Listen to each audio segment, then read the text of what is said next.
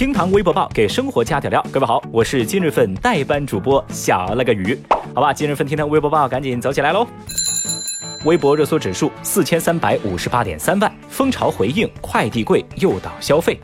说，家住成都的周女士在取快递员暂放在蜂巢快递柜的包裹时，发现屏幕上显示该快件已经被保管七个小时，需要先付一块钱的赞赏费才能够打开柜子取货。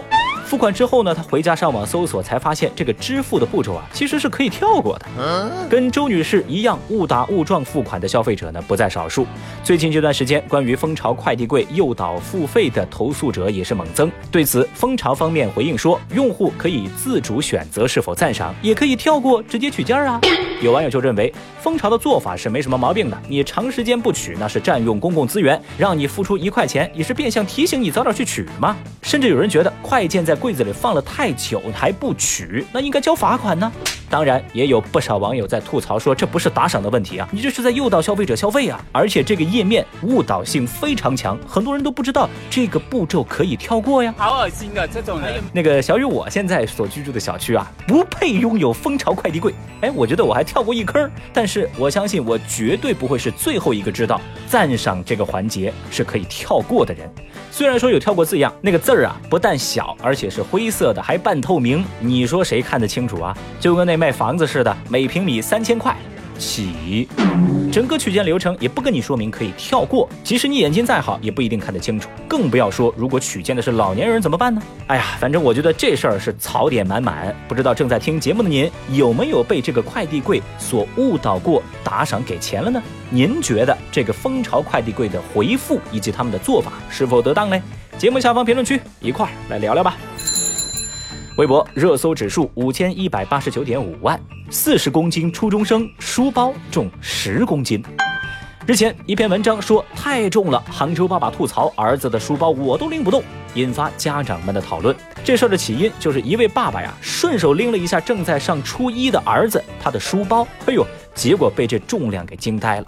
这名爆料网友就说：“我孩子读初一，体重是四十公斤，结果这包啊有十公斤重。”哦，对此有医生就提醒家长说：“必要的时候呢，你们还是可以帮孩子背一下包包的，让孩子们放松肌肉是很有必要的。”这条热搜引起网友热议，有人批评说：“您这负重是为了孩子以后当兵来打基础的吗？”哼，还有网友评论说：“啊，这个上学啊就别背书包了，拖个行李箱怎么样啊？二十八寸的。”小雨，我是觉得呢，现在小朋友确实不容易，个子不高，那书包还挺大，书包越来越重，是不是意味着压力越来越大了呢？微博热搜指数九千零七十九点四万，九五后立遗嘱，财产留给猫。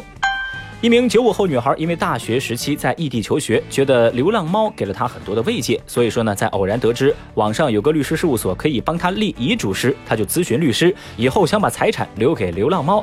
律师接到这样的咨询，那也是哭笑不得。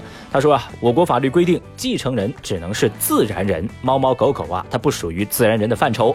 对此呢，微博网友们纷纷表示：哇，九五后能有啥遗产呢？你只有负债吧？哎，要不要考虑让猫继承我的蚂蚁花呗？还有网友则表示：蚂蚁花呗当然是让蚂蚁继承喽，别给错了啊！等你有了孩子，父母老了，要花钱的地儿多了去了，你还有遗产吗？哎呀，只能说现在小年轻儿确实太有钱。你说像小雨我这种一穷二白的，我找律师都没钱，好吧？说到这儿啊，我不知道正在听节目的您，如果要立遗嘱的话，你会把自个儿的遗产留给谁呢？微博热搜指数二点一亿，睡太多增加患痴呆症的风险。日前，美国一所大学发表研究说，每天晚上睡九个小时的人，记忆力和语言能力有明显的下降，这是阿尔茨海默症等痴呆症的早期症状。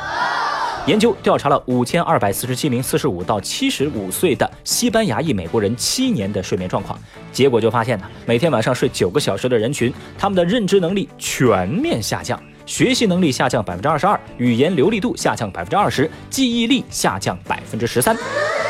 嚯，您看多睡有损健康。有网友就感慨说，现在是睡太多老年痴呆，睡太少容易猝死。各种专家意见太多，我都不知道该怎么活了。我太难了。我觉得呀，这事儿没关系，怎么都能活。哎，我掐指一算，我告诉你，我料定你活不过五百岁。